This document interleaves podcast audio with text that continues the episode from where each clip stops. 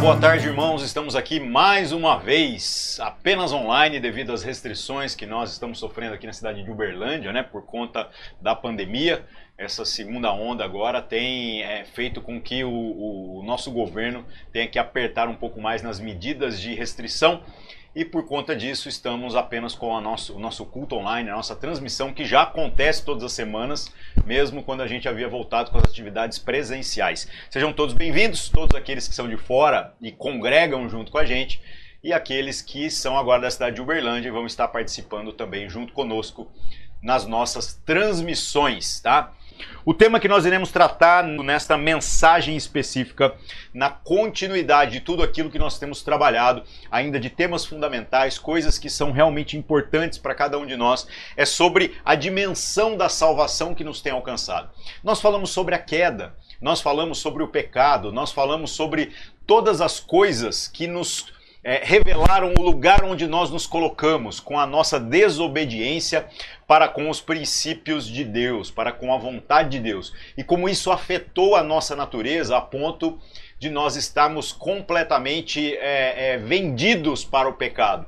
Nós nos tornamos escravos da nossa própria natureza. Estas foram as mensagens que a gente teve o prazer de compartilhar com vocês nas últimas semanas. Agora, hoje, nós queremos trazer um contraponto a tudo isso, falando não apenas de tudo de ruim que aconteceu, mas colocando uma ênfase especial naquilo que é a, aquilo que é de maravilhoso, aquilo que o Senhor planejou para nós e que se cumpriu através da vida de Cristo Jesus. Relembrando, meus irmãos, nós não conseguimos ler a Escritura e chegar na conclusão de que Cristo Jesus é um remendo na história. Muito pelo contrário, o nosso Deus jamais desejou é, alguém como Adão, na perspectiva de um homem num jardim, é, ser a resposta para tudo aquilo que o Senhor havia é, ambicionado através da sua criação. Né? Então Deus permitiu que todas as coisas acontecessem, porque o resultado final, através da obra de Cristo, através daquilo que o Senhor está fazendo na nossa existência, por intermédio de Cristo, é muito superior àquele resultado original que a gente tem no jardim. No final, não seremos uma multidão de pessoas similares a Adão, mas nós seremos como Cristos. E isso é maravilhoso, isso é algo extraordinário, algo que não se consegue é, de maneira tão fácil, não se faz com o estalar de dedos. Exatamente por conta disso, nós compreendemos que esta, esta salvação que se apresentou para nós, ela tem uma dimensão na nossa existência que vai muito além do apenas obedecer numa perspectiva simplista.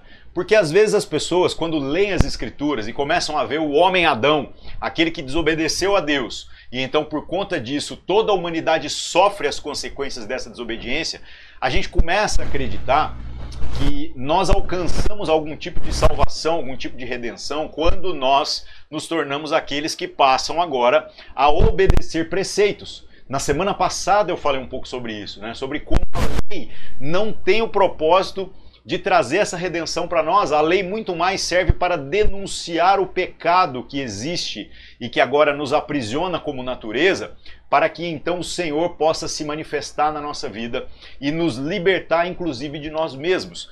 Então, meus irmãos, Cristo não é um remendo na história. Cristo é exatamente o propósito eterno de Deus desde sempre. É o propósito desde a eternidade, é o propósito para o qual nós fomos aí vocacionados. E aí, o que eu gostaria de trabalhar com vocês nessa tarde de domingo é exatamente a gente, em cima do texto bíblico, começar a perceber a dificuldade de uma pessoa religiosa que está aprisionada apenas pelos preceitos da lei, apenas em cima daquilo que é o que pode e o que não pode fazer, de alcançar toda a dimensão do que representa essa salvação que nos foi oferecida através de Cristo Jesus. E acredite, é muito fácil que a gente viva uma jornada medíocre, uma jornada que está aquém daquilo que o Senhor deseja para nós, simplesmente porque nós seguimos o exemplo de pessoas que, no âmbito religioso, é, são exemplo. No que se refere às questões da religião, são de testemunhos irretocáveis pessoas que são aplaudidas quando estão em público, pessoas que são exemplos de boas obras, de boas condutas e até mesmo de boas pregações. Mas isso não é necessariamente aquilo que é o desejo de Deus para nós. É possível que você tenha toda uma aparência de espiritualidade travestida em uma religiosidade, uma conduta de tentar fazer o bem, buscar aquilo que agrada a Deus segundo os preceitos da lei e tudo mais, e ainda assim você estar muito aquém daquilo que o Senhor deseja para você. Agora, se nós nos concentrarmos em compreender o que o Senhor está dizendo para nós que é importante, quando então nós nos tornarmos pessoas verdadeiramente espirituais, quando o nosso entendimento passar a ser verdadeiramente transformado pela ação do Espírito e pela palavra de Deus, naturalmente as nossas ações irão refletir esta nova consciência, este novo ser gerado em cada um de nós através do sacrifício de Cristo Jesus. Então, meus irmãos, nós precisamos empenhar os nossos esforços muito mais no ser do que propriamente no fazer. Porque aquele que é, ele faz segundo aquilo que é essa sua nova natureza gerada em Cristo Jesus. Mas nem todo aquele que faz, esse está comprometido com esta verdadeira natureza, com essa essência, né, que o Senhor deseja que exista em cada um de nós. Então, meus irmãos, nós precisamos ir para a Escritura e começar a nos encontrar nas Escrituras. Falar assim, que tipo de pessoa eu tenho sido? Eu tenho sido esse tipo de, de pessoa que Jesus critica, que Jesus bate de frente, ou eu tenho sido esse tipo de pessoa que é um, uma, uma representação do próprio Cristo no meio dos locais onde o Senhor tem nos colocado? No meio da nossa família, no nosso trabalho, na sociedade em que a gente está. Essa é a conta que precisa ser feita. Então, em nome de Jesus, que a gente possa, nesse momento, nesse nosso tempo de culto, a gente abrir os nossos ouvidos espirituais, os nossos olhos espirituais, para que a gente possa ouvir e a gente possa enxergar, a gente possa entender tudo aquilo que a palavra de Deus quer dizer para nós. E o texto que nós vamos trabalhar hoje, meus irmãos, é o texto mais clichê que você pode imaginar na vida de um crente velho, né? Os crentes novos até não é tanto, mas eu acho que os crentes velhos sim, né? Nós vamos falar sobre o capítulo 3 do Evangelho de João. Deixa eu colocar o texto aqui, beleza. Eu não vou descrever o texto todo, porque são 16 versículos. O João 3,16 era a prova para saber se o caboclo era crente há uns anos atrás, né? Então, é, quando começou esse negócio de internet, salas de bate-papo tal, Aí dava algum problema na sala de bate-papo e aparecia alguém fingindo ser uma outra pessoa. Você virava pro cara e falava assim: o que que fala mesmo em João 3,16? E se o cara não soubesse, ele era alguém fingindo ser crente, porque estava tentando tomar a sala de bate-papo, né? Então era, era um teste para saber se o cara era crente. Se o cara não soubesse recitar de cor João 3,16, que diz que Deus amou o mundo de tal maneira que deu seu Filho unigênito para que todo aquele que nele crê não pereça, mas tenha a vida eterna. Se ele não soubesse isso, ele estava reprovado nos nossos testes aí de ser cristão. Só que hoje, meus irmãos, o que nós queremos é ir além do verso 16. Não é além também para frente, é ir além na compreensão, tentando entender todo o contexto em que esse assunto é introduzido. Então nós vamos ler do verso 1 ao verso 16, só que eu não vou ler tudo de uma vez.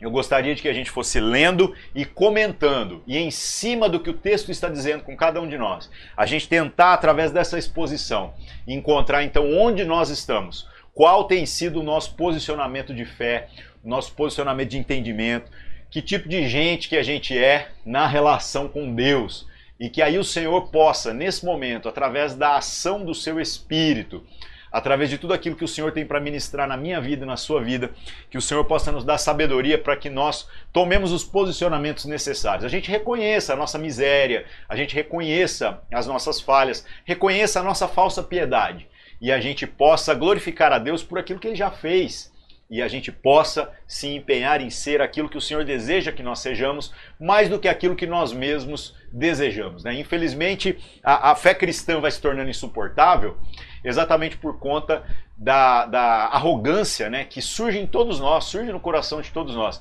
quando a gente começa a se achar o padrão dos fiéis, e então nós começamos a achar que as outras pessoas não são tão cristãs quanto nós somos, e no final nós é, é, guerreamos uns com os outros, né? acreditando que o outro deveria fazer do jeito que eu faço. Só que quando a gente passa a peneira na vida de todo mundo, a grande verdade é que não existe esta virtude para a salvação em nenhum de nós, por esforço próprio, por mérito próprio, é, é, pelas coisas que nós desempenhamos. Muito pelo contrário. Né? Se você colocar uma lupa sobre a vida de cada um de nós, todos nós merecemos é um inferno mesmo. Não há dúvidas a respeito disso. Então, se nós estamos sendo libertos do inferno, estamos sendo poupados do inferno, isso é um mérito totalmente de Deus. Por isso se chama graça. É o que o Senhor fez por nós sem que nós fôssemos merecedores. E não apenas não éramos merecedores, como não somos merecedores, e nada que nós façamos nos tornará dignos a ponto da gente poder dizer que algo foi adquirido por mérito.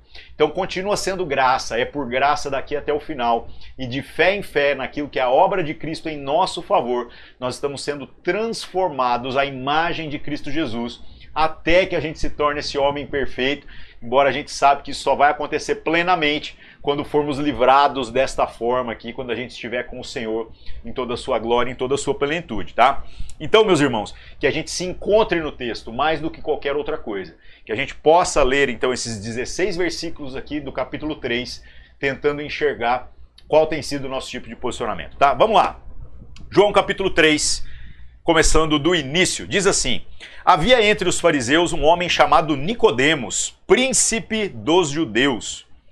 Vamos parar por aqui, já quero fazer um comentário a respeito de quem é esse sujeito chamado Nicodemos. Nicodemos é, é, um dos fariseus, é apresentado aqui como um dos príncipes, no sentido de um dos principais, né? Um daqueles que faz parte da liderança ali dentro da religião judaica naquele tempo, e ele era alguém muito considerado pela sua sabedoria, pela sua capacidade de, conhecendo a lei de Deus, aplicar esta lei de maneira prática na vida, aplicar de modo a ensinar as outras pessoas. Eu não sei quantos de vocês têm conhecimento a respeito disso, mas a religião judaica se dividia basicamente em dois grandes partidos ali dentro do, do, do contexto do templo, onde a gente tem é, os saduceus, que eram uma maioria, e eles acreditavam que a devoção a Deus se dava através de todo o rigor litúrgico, todo o rigor dos sacrifícios, das ofertas, daquela manutenção estrutural e a manutenção do culto, né? Que acontecia no templo. Jesus bate de frente com essa turma de maneira muito enfática, né? Jesus diz que não haveria é, de ficar pedra sobre pedra de toda aquela construção que se tornou um verdadeiro objeto de adoração, até de idolatria, né? Então o Senhor Jesus bate muito de frente. O fariseu, embora na nossa cultura a palavra fariseu tenha se tornado sinônimo de hipócrita, né? É, esta palavra é, é, um pouco forçada no contexto. Eu já falei muitas vezes sobre isso, mas obviamente acho, creio que nem todos ouviram, então eu preciso contextualizar mais uma vez. A palavra fariseu, ela tem um significado semelhante à palavra santo que nós utilizamos quando estamos nos referindo aos cristãos.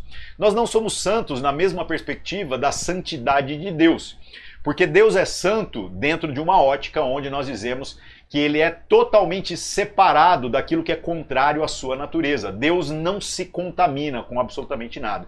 Por isso, Deus é o santo, santo, santo. Ele é santo em uma medida que nós não temos palavras para expressar isso, e é por conta disso que há essa repetição é, principalmente ali no livro de Apocalipse. Né? Agora, nós que fomos chamados os santos de Deus, quando nós olhamos no espelho, a grande verdade é que nós não vemos essa coisa tão santa quanto deveria ser, né? Eu sempre digo que nós somos todos ex alguma coisa, mas infelizmente nenhum de nós é tão ex quanto poderia ser. Então, como nós podemos ser santos? É simples, o próprio Deus nos vê através do sangue de Cristo. Então ele nos enxerga como nós seremos e não como nós de fato somos ainda na realidade em que nós estamos inseridos, né? Nós somos santos na perspectiva de que espiritualmente tudo já está resolvido pelo sacrifício de Cristo Jesus, mas nós estamos numa jornada ainda temporal do processo de santificação. Nós estamos progressivamente sendo separados e não separados do mundo, mas separados da corrupção do mundo para que o mundo conheça a glória de Deus através da nossa vida. Então, não somos separados do mundo, nós somos separados pro mundo. é para que Deus seja visto através da minha vida e da sua vida. Deus escolheu ser visto em pessoas imperfeitas, em pessoas incompletas, em pessoas incompetentes, né? É, é, inconstantes, como você e como eu.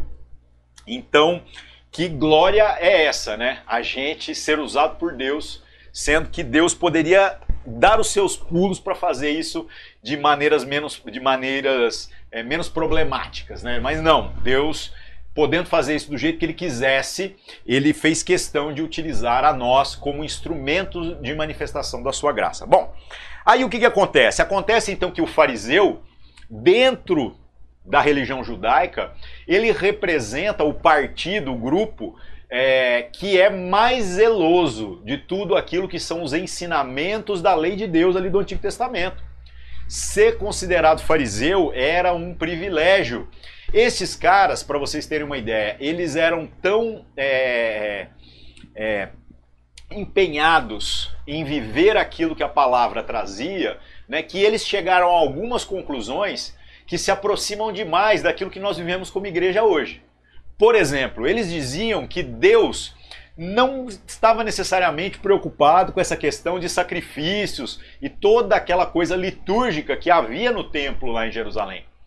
O que Deus realmente queria, o verdadeiro sacrifício que glorifica Deus, é a observância da lei, a observância dos mandamentos de Deus. Então, o sacrifício que o Senhor deseja é que nós sacrifiquemos a nossa própria vida em obediência aos preceitos de Deus. Olha que coisa interessante. Quem disse isso foram é, os fariseus. Né? Os saduceus não, eles queriam é o serviço, o culto, a liturgia, os louvores que nunca acabam, algo que se parece muito com aquilo que está muito na moda nos nossos dias. Né? É, a igreja está impossibilitada de se reunir presencialmente, por conta ainda da pandemia, né, meus irmãos? Já vamos aí pro segundo ano enfrentando essa luta e sabe lá Deus quanto tempo isso vai levar.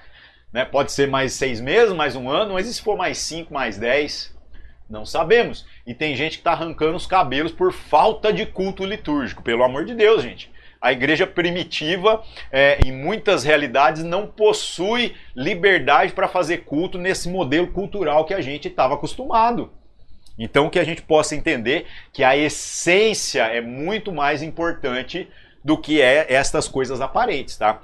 Então, dentro dessa ideia, os fariseus, eles eram muito mais alinhados com aquilo que nós vivemos até hoje como igreja, do que com aquilo que a velha religião judaica acabava fazendo. O fariseu então dizia que o verdadeiro sacrifício era essa obediência aos preceitos de Deus, e o fariseu entendia que a palavra de Deus deveria ser pregada, deveria ser ensinada, não apenas lá no templo. E então surge o conceito da sinagoga, que são pontos de pregação, onde a mensagem é lida, há um debate, há uma reflexão. Isso parece muito com um pequeno grupo, né? E aí então as pessoas podem é, é, ser instruídas naquilo que são os preceitos da palavra de Deus. As igrejas, no modelo em que elas foram plantadas depois, o que nós chamamos de igreja primitiva, né? É muito parecido com o modelo da sinagoga. Não há uma centralização, não há uma sede, não há a catedral da fé, muito pelo contrário há diversos pontos onde a igreja de Cristo se reúne. E quando a gente fala igreja de Cristo, nós não estamos falando então de uma denominação ou de outra, nós estamos falando do todo, de tudo aquilo que o Senhor é, é, está fazendo através do seu povo, tá? Então entenda, fariseu não pode ser lido dentro desse contexto através já dessa ótica pejorativa. Nós estamos falando aqui da elite espiritual da época em que Jesus caminhou é, entre nós, tá? Então chega um sujeito chamado Nicodemos, príncipe, ele é dos principais ali dos fariseus, dos principais do templo, um homem respeitadíssimo, até mesmo é, é, dentre os saduceus, que era do outro partido. E este homem, o que, que ele faz? Verso 2: E este foi ter de noite com Jesus e disse-lhe.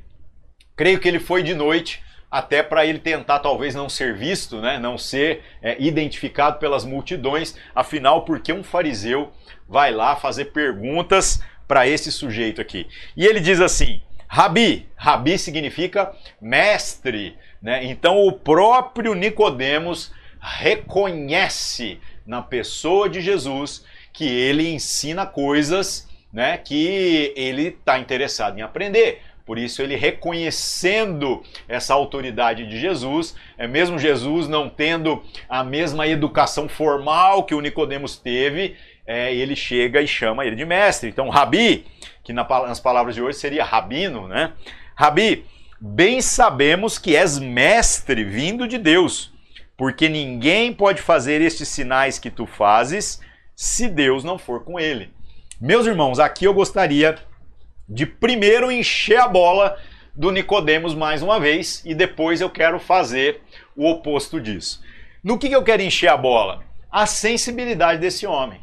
Enquanto todo mundo estava simplesmente deslumbrado com o que podia obter da parte de Jesus, este homem estava percebendo que se Jesus fazia o que fazia, então Deus estava com ele. Porque não seria possível que alguém fizesse os sinais que ele fazia se esse não fosse da parte de Deus. Então, palmas para o Nicodemos, que sensibilidade que capacidade que ele teve de enxergar não apenas o milagre, os milagres, né? Mas de enxergar por intermédio de quem o Senhor faz o milagre acontecer. Palmas para o Nicodemos. Nicodemos é um cara bem legal, né? Agora vamos fazer o contraponto, vamos fazer o oposto do encher a bola do Nicodemos. Se por um lado Nicodemos foi sensível a ponto de perceber é, o que está acontecendo aqui, por outro lado, a gente vê a grande limitação dele, que é a limitação de todo religioso. O que, que o religioso enxerga quando vê, então, é, aquilo que é a obra de Deus, aquilo que é o agir de Deus, o mover de Deus? Ele enxerga os sinais, ele enxerga o extraordinário, ele enxerga aquilo que faz é, é, os olhos da gente brilharem, ele enxerga os arrepios, os sentimentos, o falar em línguas que ninguém compreende. Ele enxerga apenas essas coisas que são perceptíveis com os nossos sentidos, coisas que não exigem que você seja necessariamente espiritual para que você consiga perceber. Esta é a relação do religioso com Deus. Ele fica apenas na superficialidade daquilo que são os sinais de Deus mas ele não enxerga aquilo que está por trás dos sinais. E o que que está por trás dos sinais? Verso 3, Jesus diz assim: então o, o, o, rabino, né, veio aqui, o Nicodemos veio e falou que reconhece que se Deus não for com ele, ninguém poderia fazer esses sinais. Verso 3, ele não fez pergunta nenhuma aqui, né? Mas diz assim: Jesus respondeu e disse-lhe: Na verdade, na verdade te digo que aquele que não nascer de novo não pode ver o reino de Deus. Olha que coisa extraordinária. Enquanto Nicodemos está olhando para os sinais, está olhando para aquilo que é perceptível na nossa carne, nos nossos sentidos, Jesus está falando através até mesmo da autoridade que o próprio Nicodemos está reconhecendo na sua pessoa, mas ele está falando de algo que vai além do óbvio algo que vai além daquilo que pode ser percebido. Jesus fala que aquele que não nascer de novo não pode ver o reino de Deus. E aqui a gente vê a grande crise. Qual é a crise? O Nicodemos faz a pergunta, verso 4, e eu confesso para vocês, já preguei isso alguns anos atrás, que é, para mim essa passagem do verso 3 para o verso 4 é, é, um grande, é um grande, uma grande ousadia por parte do Nicodemos. Porque o Nicodemos, uma vez que ele não compreendeu o que Jesus falou, ele teve que fazer uma escolha. E a escolha na cabeça dele é a seguinte: eu passo vergonha perguntando o que, que Jesus quis dizer com isso, e isso acabou sendo registrado nos evangelhos, né? Ou eu vou para casa sem obter a resposta. Então Nicodemos, depois de tentar imaginar o que, que significa nascer de novo, ele pergunta, verso 4. Disse-lhe Nicodemos: Como pode um homem nascer sendo velho? porventura pode tornar a entrar no ventre da sua mãe e nascer? Olha que coisa louca. Então Nicodemos começou a imaginar, ele já era velho, obviamente, imaginar a mãe dele e ele tentando fazer as contas para ver se ele conseguiria entrar na mãe dele para sair de novo, para ver se ele consegue é, é, ter na sua existência esse sinal que Jesus está dizendo aqui, que é um sinal de que essa pessoa está apta a ver o reino de Deus. É por isso que eu estou dizendo, meus irmãos, que o religioso, ele enxerga o sinal, mas ele não consegue enxergar aquilo que transcende o perceptível. E Jesus então esculacha com Nicodemos aqui. Verso 5. Jesus respondeu: Na verdade, na verdade te digo que aquele que não nascer da água e do espírito não pode entrar no reino de Deus. O que é nascido da carne é carne, o que é nascido do espírito é espírito. E então, meus irmãos, Jesus traz aqui para ele uma compreensão que vai além do que essas coisas é, físicas que o Nicodemos estava limitado com toda a sua sabedoria, com toda a sua aparente sensibilidade, mas ele não conseguia enxergar nada além daquilo que naturalmente ele já enxergava. Jesus fala a respeito daquele que precisa nascer da água e do espírito. Quando falamos do nascer da água, nós estamos falando desta confissão pública que representa o batismo, né? Ou seja, o reconhecer perante o mundo que nós agora estamos morrendo para o nosso velho homem e estamos ressuscitando espiritualmente junto com Cristo Jesus para que sejamos agora parte desta família da fé.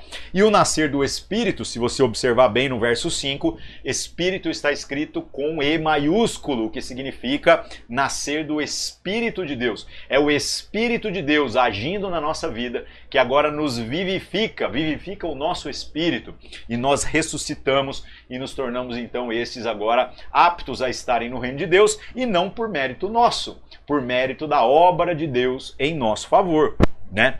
E aí Jesus fala: o que nasce da carne é carne, mas o que nasce do espírito, este é espírito. Então Jesus está esfregando na cara do religioso aqui. Nós somos chamados para sermos seres espirituais. E o ser espiritual, ele não fica preso apenas no natural. No culto da semana passada eu falei sobre isso. O que, que é o natural? O natural é o sentir. O natural é o arrepio. O natural é falar, nossa, como eu estou bem, Deus está me abençoando. E o que, é o sobrenatural? O sobrenatural é em dores, é em lutas, é com a nossa carne sofrendo, é com perseguições, é com proibições, com restrições, com sentimento ruim, com o coração amarrado, fazendo um enterro hoje e celebrando um nascimento amanhã. E no meio disso tudo, a gente conseguir enxergar as bênçãos de Deus, a misericórdia de Deus, o cuidado de Deus com cada um de nós. É poder dizer: eu não estou sentindo nada nesse momento.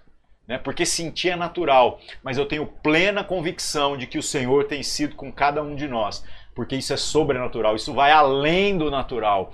Então, meus irmãos, Jesus está literalmente esfregando na cara do Nicodemos, dizendo assim: Ei, você, você só consegue enxergar o natural. Você interpreta bem a lei de Deus. Você reconheceu que de fato o que eu faço é da parte de Deus. Mas você não consegue enxergar além. Você precisa enxergar além. E aí então, Jesus complementa, é, verso 7. Não te maravilhes de eu ter te dito, necessário vos é nascer de novo. O vento assopra onde quer e ouves a sua voz, mas não sabes de onde vem nem para onde vai. Assim é todo aquele que é nascido do Espírito. Sabe qual é a obsessão do religioso? A obsessão do religioso é o controle. Até o ateu se torna religioso quando ele é obcecado com o controle. Ele realmente acredita que ele tem a sua vida sob controle ele realmente acredita que ele consegue equacionar todas as variáveis da sua existência de modo a fazer aquilo que ele quer fazer e ter como destino aquilo que ele planejou. Essa é a grande vaidade do ser humano, essa ilusão do controle. Agora, aquele que é nascido do espírito, ele é como o vento. Você não sabe de onde vem, ele mesmo não sabe de onde vem e nem para onde vai. Porque ser então movido pelo Espírito, ser verdadeiramente espiritual, não está atrelado a uma condição de por onde você é, está vindo e para onde você está indo e por que caminhos você está seguindo. Mas é muito mais do que isso. O que Jesus está chamando a atenção aqui é o seguinte: aquele que é nascido do Espírito, independente de quais caminhos essa pessoa experimente, independente de onde ela veio, independente de por que caminhos o Senhor irá conduzi-la, essa pessoa, ela é Ela é. O ser aqui é mais importante do que propriamente este desenrolar da jornada. Porque senão a gente começa a entrar em crise, acreditando que no final a gente deveria seguir um homem como Nicodemos. Porque Nicodemos no fazer é exemplo. Quer ver outro cara que no exemplo é o padrão da religião, da religião judaica, né? um homem temente a Deus, um homem zeloso das coisas de Deus? O apóstolo Paulo. E no entanto, o próprio apóstolo Paulo, quando tromba lá de frente com Jesus, ele posteriormente diz: tudo aquilo que eu considerava como ganho, agora eu percebo que era perda. Todo o meu zelo a ponto de eu ser considerado é, é, o mais promissor ali do meu grupo em servir a Deus, em conhecer a Deus, em pregar a Deus e em lutar pelas coisas de Deus. Agora eu percebo que tudo isso foi perda. Então o próprio apóstolo Paulo, sendo essa referência, entendeu que isso não servia, porque o que Deus estava querendo dele era mais do que aquilo que ele fazia. Era que ele tivesse essa consciência do ser. E então Paulo fala é, de boca cheia mesmo, né? dizendo assim: quanto mais fraco eu estou, exatamente ali eu vejo o poder de Deus operando através de mim. Né? Porque é Deus em mim e não a minha força, não a minha habilidade, não a minha competência. Isso é ser nascido do Espírito. Verso 9: Nicodemos respondeu e disse-lhe: Como pode ser isso?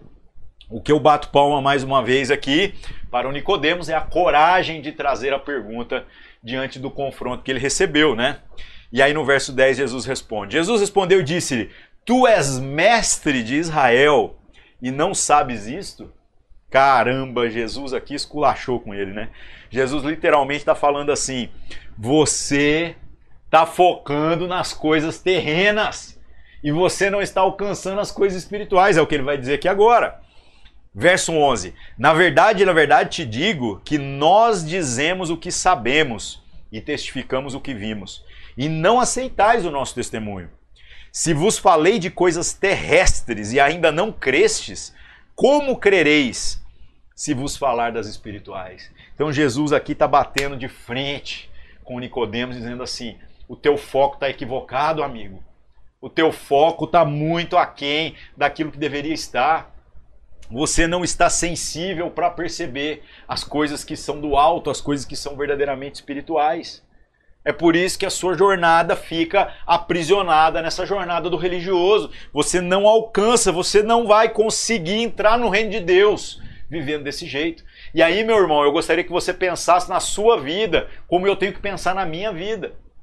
Nós somos mais parecidos com essa representação que Jesus está trazendo, de alguém que, independente das circunstâncias, como o vento é levado, está mais associado à obra de Deus pela natureza do que pelo fazer, ou a gente é parecido com Nicodemos, o zeloso do mandamento, da obediência e das boas obras, mas que não consegue enxergar por trás, não consegue ver a dimensão da salvação que nos foi oferecida. Aí então a salvação fica só no fazer, ela não fica no ser, ela não alcança toda a dimensão do que nós somos como pessoas. Ela não abençoa o mundo, ela é algo que morre em você mesmo. Não é salvação no final das contas. É, é um processo de tentar não perder. Um processo de tentar segurar as coisas com a força das suas próprias mãos. E o que a gente vai vendo é que esse esforço por tentar é, cultivar algumas virtudes vai vazando pelos dedos da gente. Agora, quando nós estamos considerando o que Cristo está dizendo, nós focamos o nosso empenho no ser. Naturalmente, essas virtudes agora são geradas pelo Espírito na minha vida e na sua vida. E se torna então uma realidade possível em todos nós que a gente se torne pessoas espirituais, verdadeiramente espirituais. Então o Nicodemos aqui não consegue entender as coisas celestiais, as coisas espirituais. Ele está preso nas coisas terrestres, terrenas, né? Aí Jesus vem explicando, ele fala assim: então como crereis se, não vos fala, se eu vos falar das celestiais? Verso 13: Ora, ninguém subiu ao céu, senão o que desceu do céu, o filho do homem que está no céu. E como Moisés levantou a serpente no deserto, assim importa que o filho do homem seja levantado. Então Jesus aqui está falando o seguinte: que ninguém subiu no céu, ou seja, em outras palavras, tudo isso que você está defendendo, essa, esse zelo das coisas de Deus, da vontade de Deus, da palavra de Deus, da glória de Deus, eu represento isso mais do que qualquer um de vocês, porque eu vim de lá. Tá entendendo? E eu vou para lá. Agora você está defendendo uma coisa que você não entende, que você não alcança e você não aceita o meu testemunho. Mas eu estou aqui. E aí ele fala, né? É... Verso 14. Como Moisés levantou a serpente no deserto, assim importa que o filho do homem seja levantado. O que, que ele está dizendo? Gente, esse texto que se refere a Moisés levantar a serpente está lá em Números. Né? Um dos livros mais difíceis que eu acho de ler do Antigo Testamento, porque dá um sono danado. Se você está com insônia, abre a sua Bíblia em números, está cheio de genealogias lá. É uma beleza para você começar a ler à noite e o sono vem, vem mesmo. É difícil, mas é um texto rico, traz muitas coisas que complementam o nosso entendimento é, é, de diversas formas. Então que você não despreze a totalidade do que a palavra de Deus está falando com a gente, tá? Bom, o que, que acontece? Lá em Números, fala que o povo, depois de tendo saído lá do Egito, da escravidão, eles estão ali no deserto, eles estão andando, eles estão já guerreando com povos que é, é no caminho para a tomada da terra prometida por Deus. Deus está dando a vitória, mas ainda assim o povo se distancia, o seu coração de Deus e de Moisés, que é o líder ali do processo. E eles começam a falar mal de Deus e de Moisés. E aí o que, que Deus fez no meio desse processo? Deus fez com que serpentes aparecessem, é serpente de verdade mesmo, era cobra que vinha e picava o povo. Então, na medida em que o povo se distanciava de honrar a Deus, eles andavam por um caminho onde o seu coração estava distante de Deus, mesmo estando na jornada para a terra prometida, mesmo ganhando as batalhas que estavam enfrentando em nome de Deus, ou seja, o aspecto religioso da coisa estava tudo certo. Mas esses caras estavam com o coração longe de Deus. E o que Deus acabou fazendo? Acabou fazendo com que serpentes aparecessem ali. E essas serpentes é, vinham e mordiam as pessoas, isso trazia dor, isso gerava morte. Ou seja, eles estavam colhendo consequências do seu coração endurecido, de estarem vivendo distantes daquilo que era o desejo de Deus para cada um deles. Aí então o povo clama no meio da dor, né? É, o povo clama. E é engraçado isso, porque é muito parecido com aquilo que eu vivo que você vive, né? Quantos de nós às vezes precisa estar tá na desgraça mesmo para que a gente reconheça a nossa miséria e clame a Deus, né? O povo clama e diz assim: é, é, Moisés, fala com Deus aí que ele que ele alivia um pouco esse negócio, porque tá difícil. E aí então Moisés fala com Deus e Deus então responde. E a resposta de Deus para Moisés é muito icônica.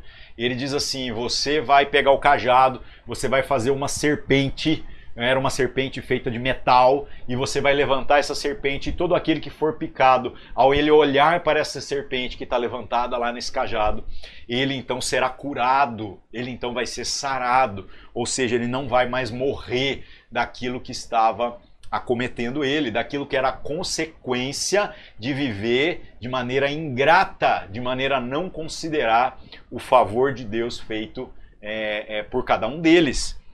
Muito similar àquilo que Cristo representa, exatamente por conta disso, Cristo cita isso dessa forma. Ele diz assim, assim verso 14: Assim como Moisés levantou a serpente no deserto, assim importa que o filho do homem seja levantado, para que todo aquele que nele crê não pereça, mas tem a vida eterna.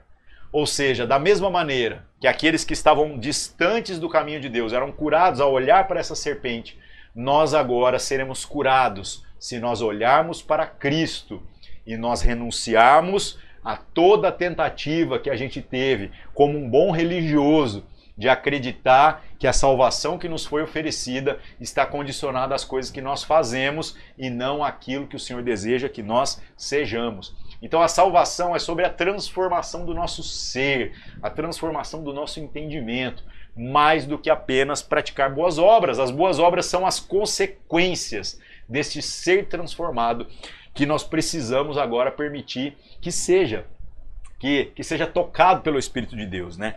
Então olha que coisa legal, Jesus é essa figura. Então, essa serpente que depois acabou tendo que ser destruída, porque o povo já começou a idolatrar a serpente achando que Deus tinha feito um ídolo, alguma coisa para ser adorado, né? Agora Cristo não, foi colocado lá no lugar para que a gente pudesse, olhando para Cristo, contemplando a Cristo, sermos curados da nossa miséria, da nossa religiosidade, da nossa insensibilidade para compreender as coisas que vão além do natural. Para que a gente não seja apenas como Nicodemos, que só enxerga os sinais, mas não enxerga o propósito de tudo que Deus está fazendo, através inclusive dos sinais que nos são oferecidos. E aí veio o verso 16. Porque Deus amou o mundo de tal maneira que deu seu Filho unigênito para que todo aquele que nele crê não pereça, mas tenha vida eterna. Então, para aquele que crê, foi oferecido o sacrifício do Filho unigênito, para que esse não pereça, para que esse tenha a vida eterna. E se você parar para pensar, o verso 15 e o verso 16 repetem a mesma frase. Verso 15: depois que falou da serpente, para que todo que nele crê não pereça, mas tenha vida eterna. Verso 16: Porque Deus amou o mundo de tal maneira que deu seu Filho unigênito para que todo aquele que nele crê não pereça, mas tenha a vida eterna. Então, todos nós, meus irmãos, que fomos chamados aí para a salvação, chamados para a vida eterna, todos nós que cremos que podemos desejar Deus, porque por Ele fomos desejados primeiro, nós precisamos entender que nós devemos concentrar os nossos esforços muito mais do que apenas naquilo que nós fazemos, mas em conseguirmos contemplar o que Cristo fez por nós. E a gente tentar meditar, entender, interiorizar a dimensão dessa salvação na minha vida e na sua vida.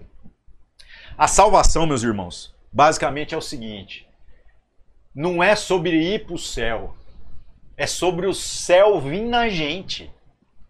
É sobre a, não é sobre enxergar a glória de Deus distante. É sobre a glória de Deus inundar a minha vida e a sua vida.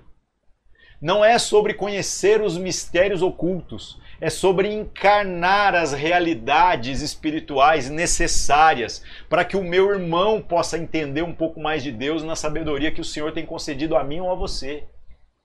Ou seja, é fazer com que tudo isso seja manifesto através de mim, através de você. É muito mais do que o que o religioso vivia. É ser verdadeiramente uma pessoa espiritual. É a gente permitir que a salvação se manifeste em todas as dimensões do nosso ser.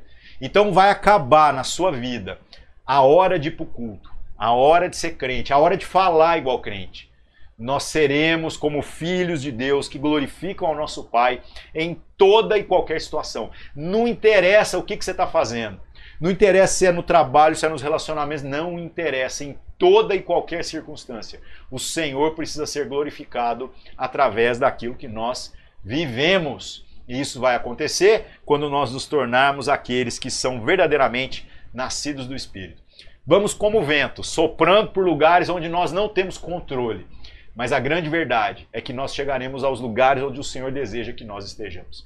Amém, meus irmãos? Que nós possamos então, inclinando o nosso coração a essa palavra, orar nesse momento e reconhecer que é, essa salvação que nos foi oferecida, que já está tudo resolvido, entendeu? Eu tenho certeza que ainda deve haver alguma gaveta, alguma porta de armário que a gente não abriu e que o Senhor ainda não está reinando plenamente como deveria que a gente possa nesse momento abrir essas portas e gavetas e dizer: Senhor Jesus, vem e reina sobre a minha vida, reina sobre a vida dos meus irmãos, sobre a vida da minha família, que o Senhor seja glorificado em todas as coisas, que eu possa ser liberto da limitação do religioso e eu possa me tornar alguém que é verdadeiramente nascido do Espírito. Amém, meus irmãos? Vamos orar, vamos nos colocar diante de Deus.